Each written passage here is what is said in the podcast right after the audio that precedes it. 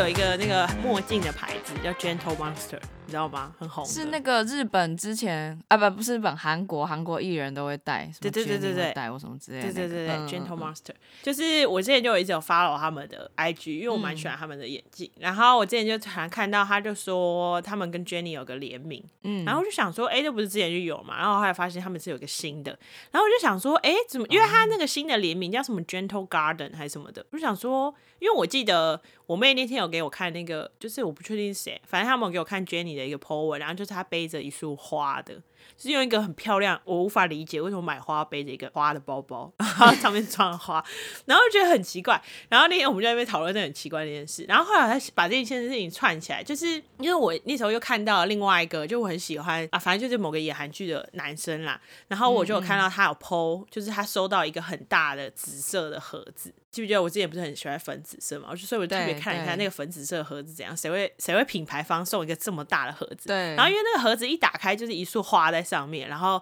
下面有一个小抽屉打开，里面就是很多眼镜这样。然后我想说这么高级，然后后来就发现哦，就是他，那就是那个 Jenny，就是他跟 Gentle Monster 合作的联名，就是送给他可能朋友还是什么，就是送一个真的很大哦，一个很大的盒子，然后打开就是一束花在里面，然后下面有个小抽屉可以这样拉开这样。然后我就想说，该不会每个人买那个眼镜都可以这样吧？就是你你你偶尔买一束眼镜，然后你就送一束花，很奇怪。然后我就去看了一下，嗯，结果我发现那个盒子，就是你你买那个眼镜的时候，你也可以买那一套东西，就是一束花装在那盒子里面这样。但是那个要另外买。我看到了，直接立即查他 IG 然后后来就是这一次欸前情提要然后后来我就发现，你知道他这个多会做行销吗？他为了就是做这个东西啊，他们现在开发了一个 app，就是一个游戏，然后那游戏就是让你上上去种花，你上去种花，然后他就会说。这四个礼拜，你每个礼拜的前十名，他就送你我刚才说的那一套，那一套，然后里面打开五个眼我镜看，到了，而且他的他的风格很像之前的那个那个线上会议的、那个对对对对，就是那种那种点阵图的那种 pixel 的风对对对对，而且我觉得很可爱。然后因为你知道以前有一阵子不是很流行玩开心农场或者是蓝色小精灵，对，。然后那阵我没有玩开心农场，但我玩蓝色小精灵，然后我就玩的很爽，因为你就那完全无脑，你就一直点收成就。然后我就跟我妹讲，然后我们两个最近就在玩这个，就是完全你可以彻底放空，然后你就一直点呢、你就一直收。然后我我我我我我跟我妹这两天的对话都是说最近在拈花惹草嘛，超白痴，他也在干嘛？他就很好笑，只是跟你分享它。的紫色很漂亮、对啊欸是很高级的紫色。对啊，你可以去玩呢、说不定你会玩到前十名、玩你玩到前十名就可以收到那个。我要，但是玩那个真的很疗愈而且。它还有包包、欸。对，啊，很就是我，你有没有看到我说那个装花束的包包？有有有，我是不是很不合逻辑？很美很不合逻辑。乍看会以为是花盆，哦但对不是，是个包包。而且有一件很好笑的事，就是他玩那个游戏啊，就是你这样种花，对不对？然后你要把那个花拿去另外一个页面，然后就是卖掉。然后你卖掉的时候啊，来买的那些点阵图的那些人啊，他们就是背着那个包、哎，他们就是背着那个包装你卖给他的花，超可爱，就很好笑。好可爱哟、我只要跟你分享，我觉得我要去，我现在看到 IG 有稍微简单的小动画，很可爱耶。他们也太用心了吧？就觉得还要做这个行销整个很大手笔耶，超猛的而。且我看到 Jenny 开箱，那个箱子真的很大对我刚才说很大，你可能没办法想象，对不对？它那个等于是半个人高对，是到 Jenny 快到他的腰对啊了，就，很扯哎，这很好笑。而且他还做了一个可以拖的袋子，对啊，超闹的吧？我就觉得很闹，哇，做滚轮可以拖，这个超夸张的，超高级的。真的很高级。这是我要跟你讲的事情，我觉得真的太闹，我觉得这个行销真的太大手笔了，这到底是为了这个要赚多少钱？Jenny Jenny 无价，高级无价，高级芭比，你可以收工以后再玩。因为我本来喜欢玩的游戏就要很单纯，我不喜欢玩那什么 RPG 啊，或者要练等打怪那种。哦我也不喜欢那种。我就是喜欢那种，比如说三消游戏，哦，对。然后我觉得三消游戏最适合我，然后像这种种种花、种种草啊，或者是什么开心水族箱什么之类，那种都很适合我。你可以玩。我也很喜欢玩以前那种什么，你知道那种史莱姆游戏会有什么要翻年糕啊之类的。我知。道 你说就是有一锅些有那种餐厅啊，或者是那种就是 你要就是要一个一个点啊，烤牛排不能不能对对对对对对 对，年糕会会修改我很喜欢玩那种。那你去玩这个，我就是，而且这个花不会枯萎哦，它跟以前蓝色小精灵不一样，以前蓝色小精灵会枯萎，很恶哎，很不错，很不错，好，可以推荐你。好了，开始录音，好，准备开始哦，一二三，Hello，大家好，我们是设计一分堂，我是 Fan，我是 Jeans，觉得很闹。我跟你说，你知道我最近不是去新的公司吗？对，就是其实大概快两个月了啦，差不多，哎，两个月还是三个月。然后你也知道，我这个人就是很喜欢去挑战别人的底线，就是我就是很喜欢去看一下大家对于迟到这件事的容忍度有多少。我承认，就是我有底线，就是拿来突破的。对，底线是拿来突破，拿来突破的。我这个人就是很喜欢在一开始先挑战一下别人的底线，这样我就知道以后我可以玩到什么程度。这样，在你分享这个故事之前，我要先给大家大概一个概念：为什么俊子会讲迟到这件事情，然后并且我们两个都一直在笑的原因，是因为呢，在我们以前一起工作的时候，还有健身教练的时候，健身教练跟俊子呢，就是比较容易。踩那个底线的人，有时候会越过底线。然后主管呢，就是会特别关注他们两个对于迟到这件事情，就会柔性的劝导说，这个迟到的部分哈，我们尽量就是不要再犯了。所以他们两个在我的印象当中，就是跟迟到是画上等号的。而且后来有一次，就是老板有一阵子对迟到这件事很不爽，然后他就那边说迟到十分钟就要请假之类的，然后我们俩就不太能这样。他们两个还是有十分钟的 buffer 啊，你还是有十分钟的底线。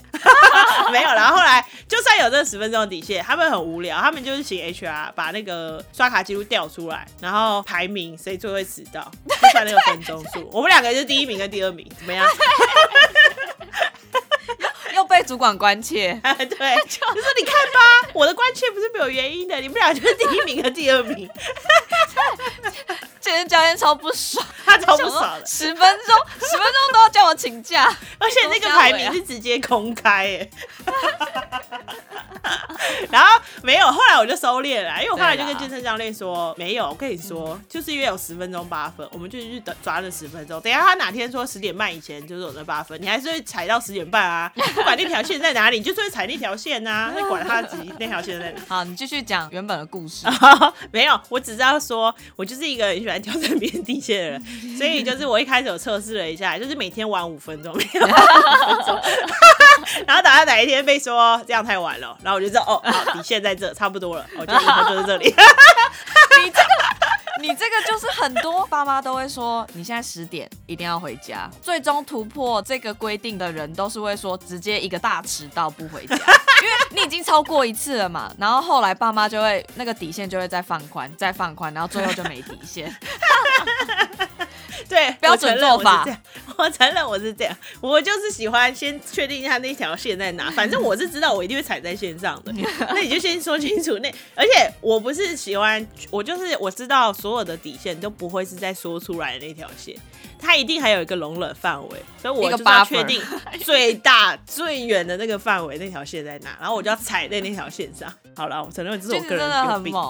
就是每次讲到这个，又要再讲到 人家那个下班规定是三点下班，就是就是有办法，就哎，他这个时候又会踩的很准喽，他就会说三点就是在这里。我就是要背着包包，默默跟大家说再见。然后主管也是带着关切的眼神看着他，真的要走了吗？对啊，走啊。没有，不是说三点就可以下班，这个就没有，这个就是说好，他三点是他最大容忍，你可以的最早下班的时间。所以这个就是说好，就是底线了嘛。我不会去挑战说我两点下班，看看你可不可以接受啊？这种就不会做。对对，你说好三点就三点，就是这样。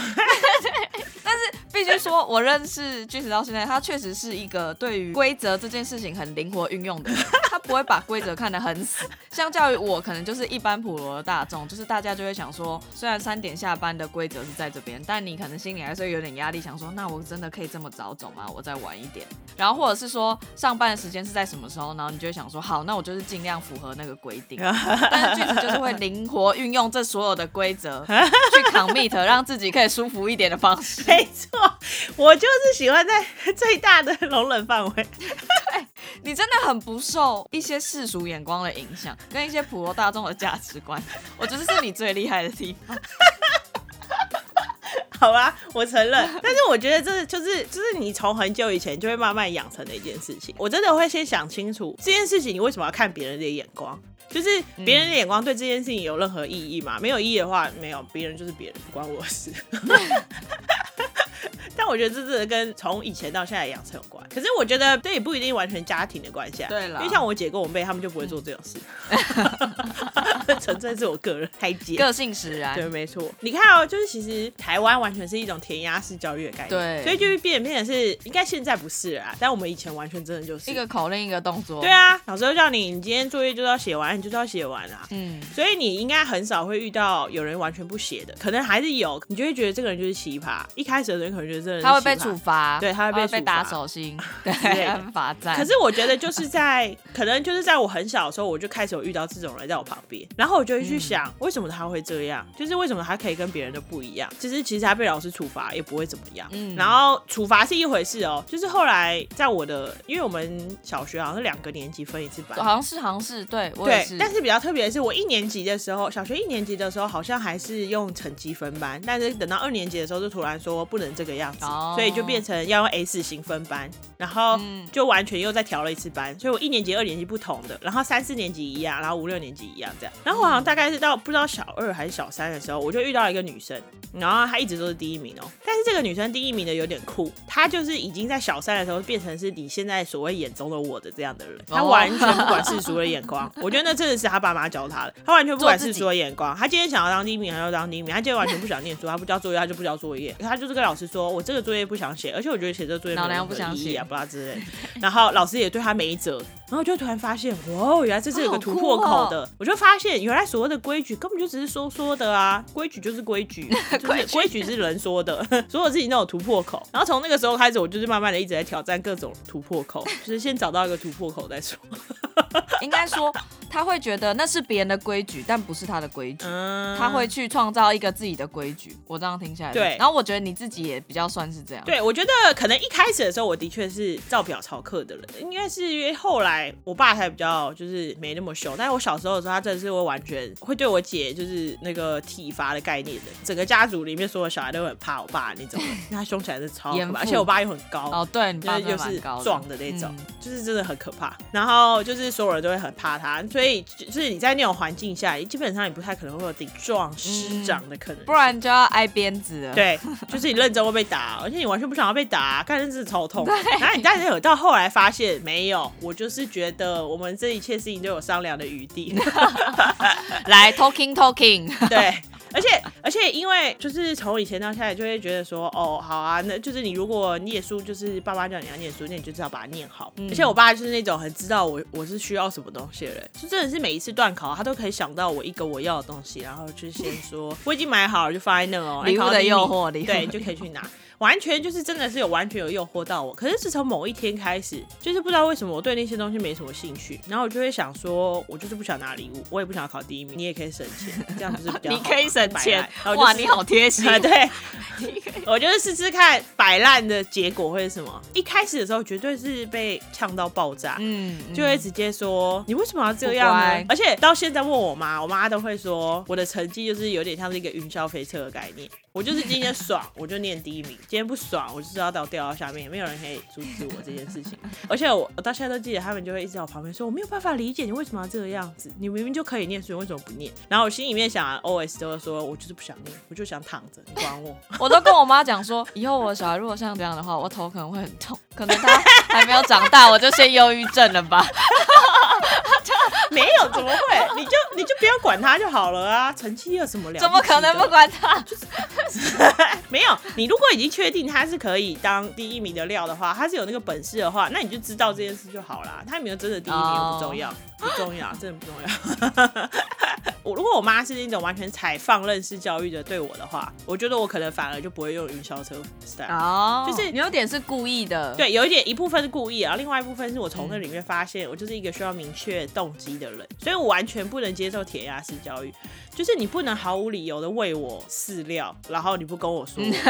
就是你没有 为什么要问我到吃饭底要不要，我到底要不要吃。嗯嗯嗯，所以你不能只是塞给我，你要让我明确的知道我就是需要这东西，然后我要自己去争取这东西，我才有办法做这件事。我觉得那有点也影响我现在，所以就变成是不我不会因为别人说你需要，所以我就去拿。我会先想清楚，我是真的需要才去拿。真的跟我蛮不一样，因为我觉得你这样就是会比较接近，是我觉得比较好的状态，就是真的是从小就开始会思考这件事情。我觉得差别就在于你有没有在思考。跟动脑，哦，我觉得小时候比较多是都被安排好了，你也很少可能需要自己做决定，然后所以大部分可能老师就会跟你讲，你就应该要怎么做，爸妈就会说，那你应该要选哪一个是会比较好的。所以我觉得反观也会造成对于我现在，因为小时候太多人都会帮你急着要帮你做决定，你应该要这样，你应该要那样，你应该选这个，应该选那一个？因为我的个性又比较偏是想要 peace 乖乖的，所以我大部分都是都是按表操课，可能对于老师眼中会觉得啊，就是乖乖的一般的乖学生。这样，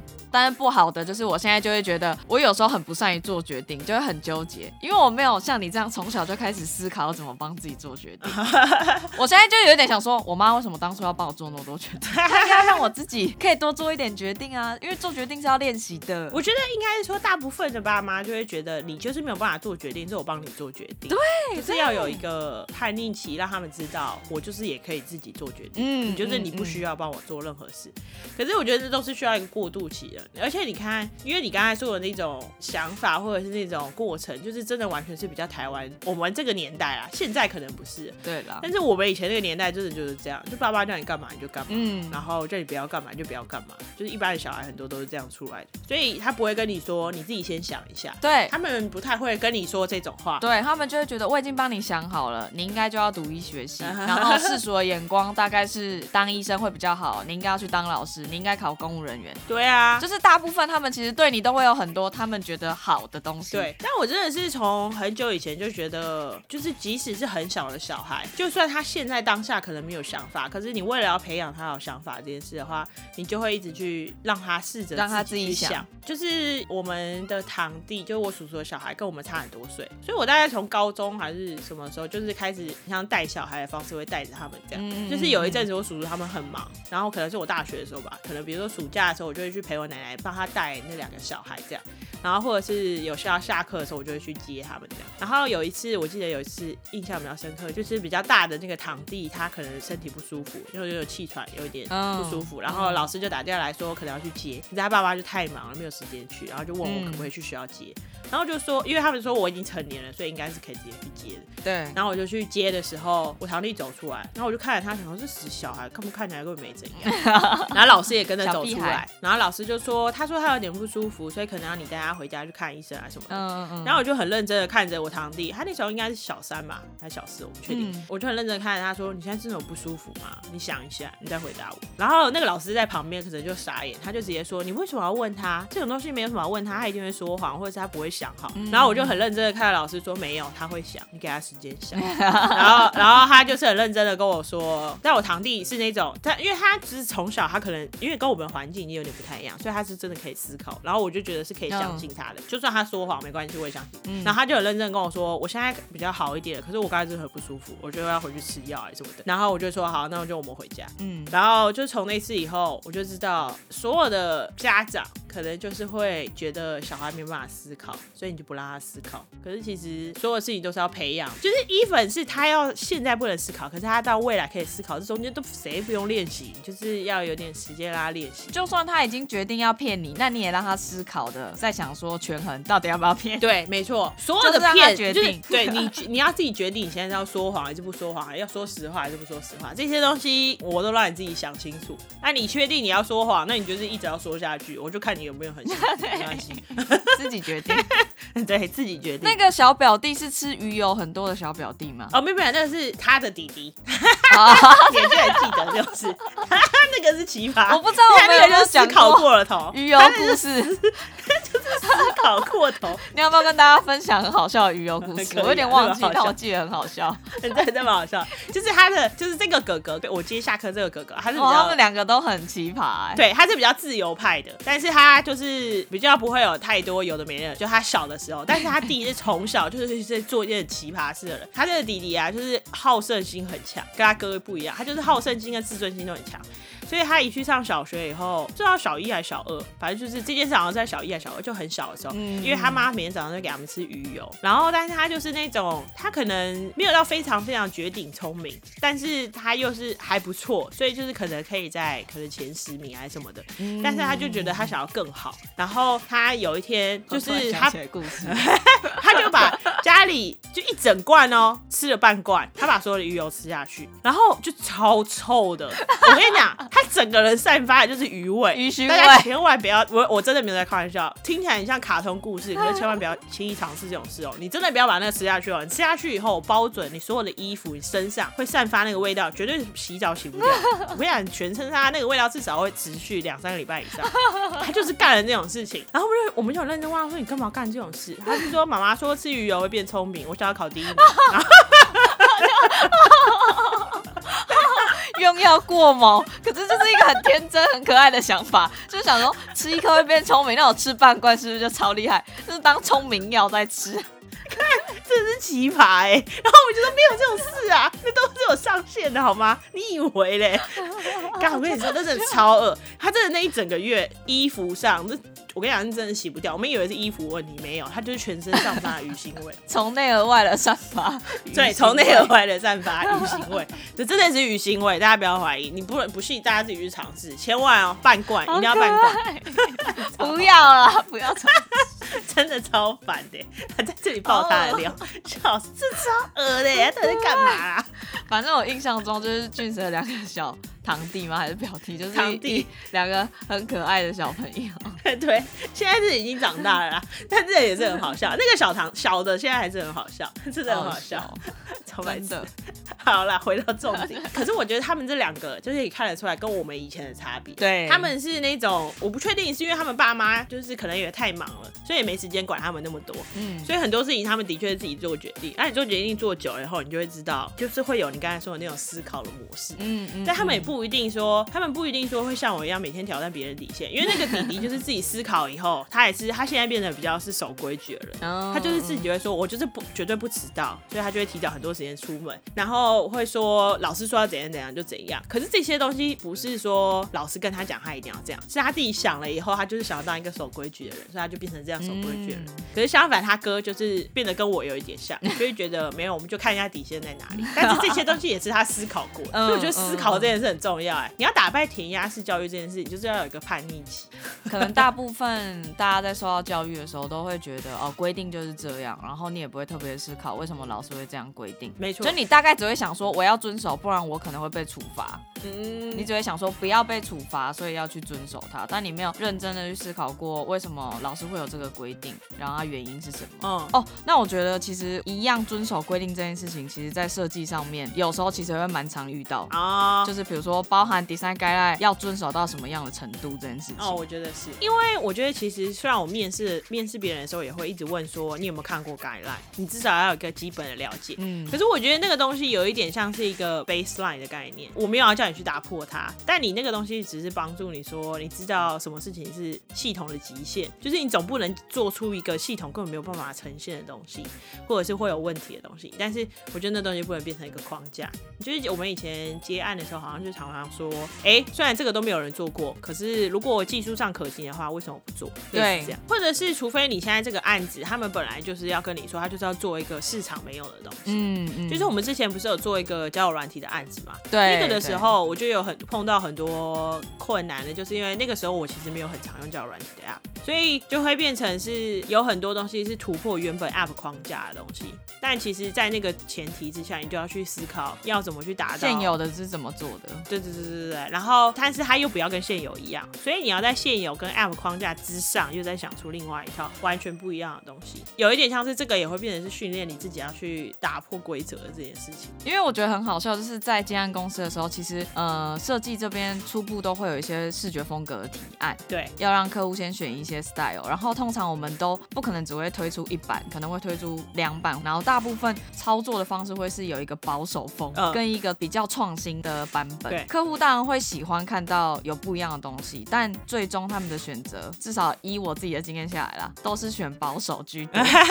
对，很少会选创新的。嗯很少因为他们会觉得，他们现在做这个东西，通常他们是因为看到他们的同业有人做，所以他们预期的是已经可能有一个想象，但是会跟同业有点不一样，但是也不能跳脱太远，因为他们原本的认知就是从类似的竞品中出来的。对，那你这个时候如果提给他一个完全不一样的东西，那真的除非那个客户心脏够大，要不然就是他会觉得你在闹，或者是本身就是一个很新的团队，没有 对一些太老的思维，没错。才有可能可以突破一般的规范。就是之前一开始进去的时候，我有接一个那个建设公司的案子，哦，对，然后那个案子的话，就是完全竞品都是那种超老的系统，你 old school 的后台，真的是要安装的那种应用程式的那种嗯本机应用程式，所以它做成网页的时候，你就会想我到底要怎么做？那个完全真的是彻底的创新。嗯然后那个时候你就是你就变成是你完全没有设限啊，那这当然也有好处，可是你也会反而没有东西可以参考，就是这样。嗯所以有的时候我们做这个设计的这件事情，当然也有可能你不是在接案，可是我觉得就算你是在产品公司，就是你会有很多 stakeholder 或者是其他部门的人来给你他们的需求，然后这个时候你要么是你直接用原本的 component 做，也有可能你是会想要 create 一个新的 component，可是这些东西都应该是有个目标性才会去驱想要解决的事情。对你才会去驱动你的现在走的方法是什么。可是那个时候就是你要两个方法都有办法教得出来，你才可以达到你的目标。嗯，所以其实我会觉得你不要 always 都是说哦 component 有我们就照做就好，这个对设计来说也不一定是一件好的事情。我觉得是哎，接案型公司的话，其实你换了一个新的专案，你就其实是可以 create 很多新的东西的嘛，因为它等于是从零开始。对，但是产品型公司其实它本身就会有自己的一些既有的 guideline 跟 component 是可以沿用的。然后我觉得，包含连我自己现在也都还在学习要怎么在设计上面，我觉得可能 maybe 是比较偏视觉部分，在 UI 上面，我到底要什么时间点要去保留这个一致性，嗯一致性要到什么样的程度？嗯，但是同时你也不希望，因为当你一直在沿用 component 的时候，其实你的画面变化性就会比较低一点。嗯但你有时候在做一些新的东西的时候，你又希望这个新的 function、这个新的配置可以带给使用者一些新的新鲜感，嗯视觉上面的不一样。嗯要怎么去拿捏那个一致性？元件上面的沿用，就像俊子刚刚说的吧，真的要一直拿既有的吗？还是其实有一些新的做法？但 maybe 不是要沿用的。我觉得我也还在学习一致要到什么程度这件事没错，情。就是一致这种东西，有时候的确是一个很好的借口啊，就是你就是做原本的就好了，或者是你拿去嗯挡其他人，就是想要叫你做新的东西，你会跟他说 App 的一致性还是要维护。对，可是有的时候变成，其实你是你自己也需要打破那个观念，就是你到底一致要到什么地步？因为基本上，就算我们说要遵守 guideline，可是 guideline 也是一直在变啊，iOS 一直在更新，Android 一直在更新，他们自己也会有新的东西，他们自己都在打破他们自己。那你自己也要有时候也要试图的不要太循规蹈矩，会比较好一点。因为毕竟我们应该都不想要做出很像只是在拼拼贴贴、拼拼图，然后放原件，然后放上去的那样的设计。我相信设计师应该都会希望是有一些不同跟突破的。没错然后当然有些需求就真的只能那样，那当然没有办法。对啊，最近也是，嗯、刚好我们设计团队也蛮多时间在讨论，就是 design system 跟 design guideline 去思考说到底要去怎么建制，跟不同的产品线要怎么去做协助，嗯。要怎么去共同去遵照这个。然后我觉得也是蛮有趣的，因为也也开始去看更多其他团队的案例，然后就也会发现，比如说到底是要中央集权呢，全部的产品线都要很 follow 它呢，但它可能对应会遇到的问题就是你很难快速的运作，因为可能需要很严格的把关，然后你可能应用的弹性会比较低。对，有一些公司不是会去找那个专门管 design system 的人，对，其实会是有一个团队，对我觉得那是最理想啊。当然就是也要公司允许，没错但反观的就是，如果我今天把为了想要让大家可以比较弹性的去运用，把弹性开很大的时候，那会不会对于产品品牌的一致性来说，又会很难维护？嗯因为可能每一个设计师他沿用的方式可能都会不太一样。就是去需要一直去一直去学习怎么把关啊。对啊，因为好像也没有一个标准答案。因为 even 是比如说我最近看到 Spotify 他们的 design system 好像也是砍掉重练四次。嗯，就整个大改掉，然后试试，然后也是过程当中会，就是像刚刚说的，他们可能刚开始中央集权，大家很 follow，但后来发现啊那北塞那北赛，因为产品线太多了。嗯嗯然后后来又说，那不然弹性再开大一点，然后发现哦，弹性又开太大了，那就是衍生出了，比如说超多套 design system，对因为每个团队会自己衍生出一款，那自己 create。对，因为很多套又不太一样，那又有点太难管理，所以他们也是打掉重练超多次，就发现嗯好像这个其实没有做完的一天。我觉得，然后也没有一个正确标的答案准答案，就是每家公司的想要解决的问题跟适合的方式，好像就也不同。对啊，所以好像规定这件事情不是说一成不变的，会很像这个规定是在当下这个情境之下很适合，纵观所有的情境，不管人然后环境什么之类，所以你定下了这个规定。但好像也有可能因为环境而不同或什么之类的，反而要去思考这个规定到底要不要变化。就像你说的，iOS 他们也会一直不断的在更新，嗯嗯不是只是一直死发了，然后没有思考说这个规定是不是应该要修改。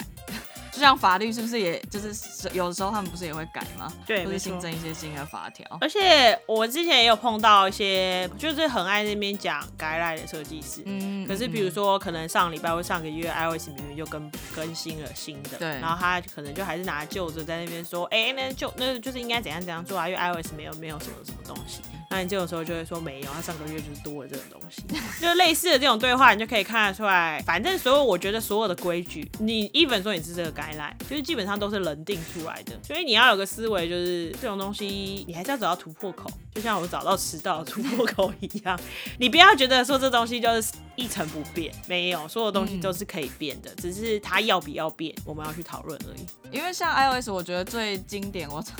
之前遇到就是 iOS 的 tab，其实我们比较常用、常看到的是 Android 的 tab，Material Design 的那种 tab。对，但 iOS 的 tab 就是刚开始就是大家习惯看到有点像微开关的那种样式。对对对对，左右切开关。对，但其实那个如果有在很多选项的时候，一点都不合适，所以大家也会很常看到，其实，在 iOS 手机上面比较常看到大家的设计会拿 Material Design 的那种的样式来做对，所以你说它虽然是这样规定，但真的有符合你 App 上面的需求吗？其实也未必。对啊可能必须要重新写一个比较适合你的方式。你就是你在，所以就变成是你在熟知该来的状况下的话，你就是得知道，你至少得知道 iOS 这个东西它可以做这件事情，嗯，但是它不好做，因为它不是原生的。但是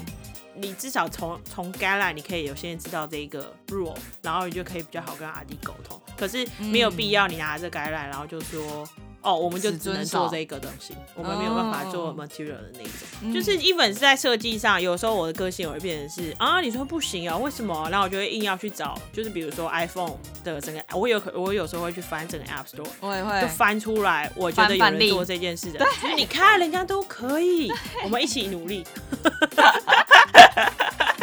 找范例当然是一个最好可以说服大家的方法。对啊，因为就是我我就是有点像我刚才说的前面那么多，就是我的个性就是我会觉得所有东西都是有突破口的啦，只是当然有可能的不行。对，有可能到最后也绕了一圈，发现不行。可是，在那之前，我是一定会先绕一圈的，因为我不喜欢你一开始跟我说不行，我就当不行。规矩真的是人定的，但是底线是可以突破的。没错，大家加油啦！不管墨守成规还是要打破，嗯都是可以自己先想一下。就是有时候设计做久，自己也会觉得哦，一些设计的习惯也不希望自己变得很僵化、很自私化对啊，。那就太无聊了啊！也很担心自己没有一直与时并进，对，一直用自己很熟悉的那一套的做法的时候，也会想说，哦，那我这样风格会不会太不突破？没错，就以前在接案公司的时候，就是最害怕自己风格不够多元这件事情。以前大部分做意外的时候，最焦虑的事情就想说，天啊天啊天啊！就是有时候真的，一看句子就会说，这一看就是我做的东西，啊就大概会知道那是我的风格。可是以意外设计师的角度，就会觉得我不想被定下来一个风格，我希望每个风格我都可以驾驭。然后你就会很郁闷，想说哈，我就是要找到一点新的东西。对然后可能后来就是说没有，我不是这个意思，我不是要叫你改，我只是跟你说。然后句子又会说，你又做了不擅长的东西，这样其实也不好，教出来的东西也会就是这样会影响到大家，这是一个。好坏啊，听起来我好坏。但我觉得当下你讲的没错啊，就是你今天要做这个变化，你也要十足的把握，因为工作不是拿来给你纯粹当练习跟挑战的一个东西。我觉得这个观念蛮好的啊，虽然大家听到就会觉得我也很努力想要改变，但你说的也没有错，因为那那不是我的作品，那是大家的就。是如果时间够的话，当然你想要尝试，我就会说好啊，另外一个版给你随便尝试，对但是你还是要在礼拜三给出来我这个东西。如果你给得出来，OK，我就可以。嗯你不要等下到礼拜三给出一个四不像的东西，嗯那就有点太浪费时间了。对，就希望大家可以自己以后，不管是我觉得做设计的时候，还是你在生活上，就是自己可以斟酌一下，所有的事情都是有一个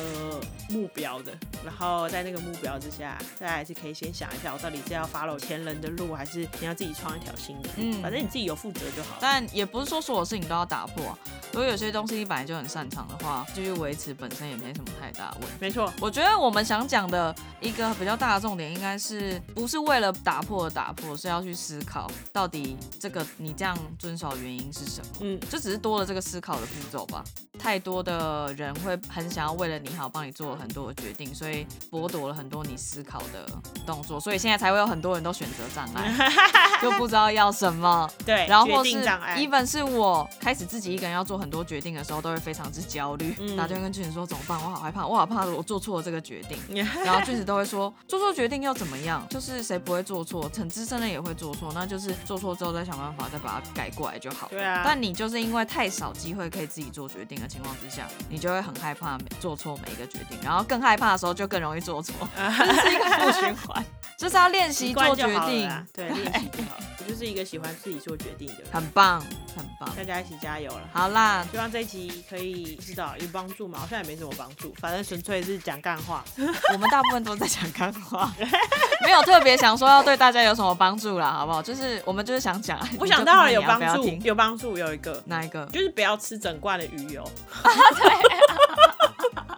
真的会有鱼腥味，没跟你开玩笑。你上班的时候旁边人就被你吓死，坐公车也会被吓到。但有一个好处就是整台公车你一定会有位置，因为大家会不一定，有可能有些人就把你推到角落，很恶哎、真的。或者是你的主管会说，那要不要在家里上班？你可以尤其是你流汗的时候更恶哦、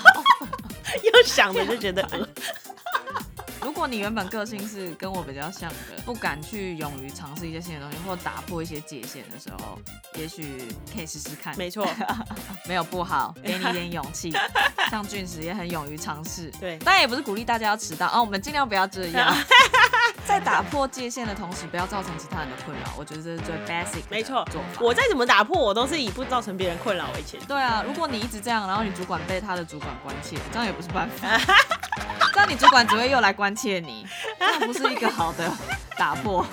跟突破。没错，好了，这一集先到这边哦，没错，希望大家会喜欢，拜拜。拜拜